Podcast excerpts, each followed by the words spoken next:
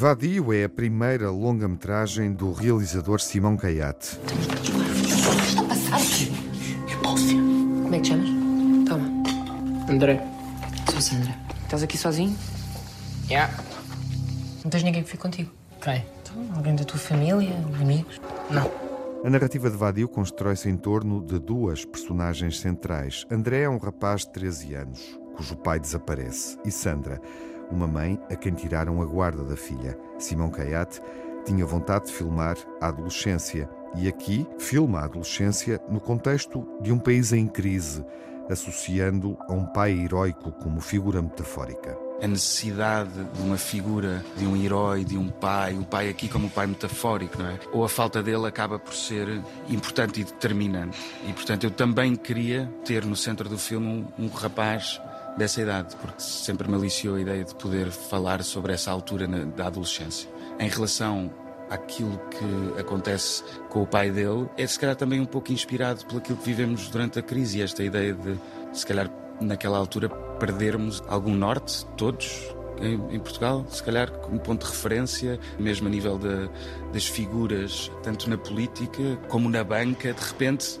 há uma série de quedas de figuras de referência, não é? E ele também tem, não é? Ele também tem uma queda de uma figura de referência e agarra-se a outra que ele acaba por eh, idealizar, não conhecendo a história.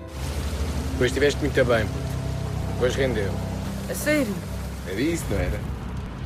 Obrigado, pai. Pai? A ação acontece durante o período da Troika, durante o governo de Pedro Passos Coelho, uma época que marcou Simão Caiate. O Alentejo impôs-se como cenário no filme Vadio.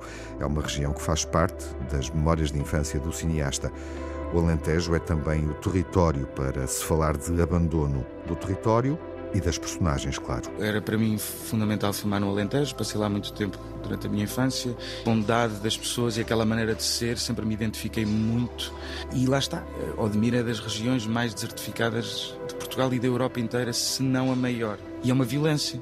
E se Portugal também já na altura foi bastante abandonado pelos seus parceiros europeus, e o Alentejo por Lisboa, então estes personagens também, e de repente eu percebo que estou a fazer um filme sobre o abandono em vários níveis, a vários níveis, e isso interessava, precisamente por causa desse contraste, dessa dicotomia de um lugar que ao mesmo tempo é muito bonito, é muito belo, e onde a luz é lindíssima, mas também fere, e onde há muita falta de água, e onde de repente alguém cuja função, tal como um anjo da guarda, é quase vir retirar água do solo, poder dar água ao bem mais essencial, essa pessoa ser corrupta ou poder enganar-te criou uma dicotomia que para mim era interessante explorar. No filme Vadio, as personagens de André, adolescente abandonado pelo pai, e Sandra, professora a quem tiraram uma filha, são seres à deriva que se encontram. Um é o complemento do outro. O realizador Simão Caiate assume que é um filme duro. O filme acaba por ser, no fundo, um filme que é, é bastante duro. Não é um filme necessariamente doce, apesar de eu ter um rapaz de 13 anos protagonista, de facto, é, pronto, é abandonado pelo pai. Também temos esta mãe que está à procura de se reencontrar com a filha. Eles acabam por ser um bocadinho a boia de salvação um do outro. Um rapaz que procura um pai, mas que na realidade que ele precisa é de uma mãe, e uma mãe que procura estar com a filha. No fundo, é alguém que não, não está habituado a receber e uma pessoa que não está habituada a dar. O cineasta Simão Caiate tem-se destacado na realização de curtas-metragens A Viagem, Miami e Menina.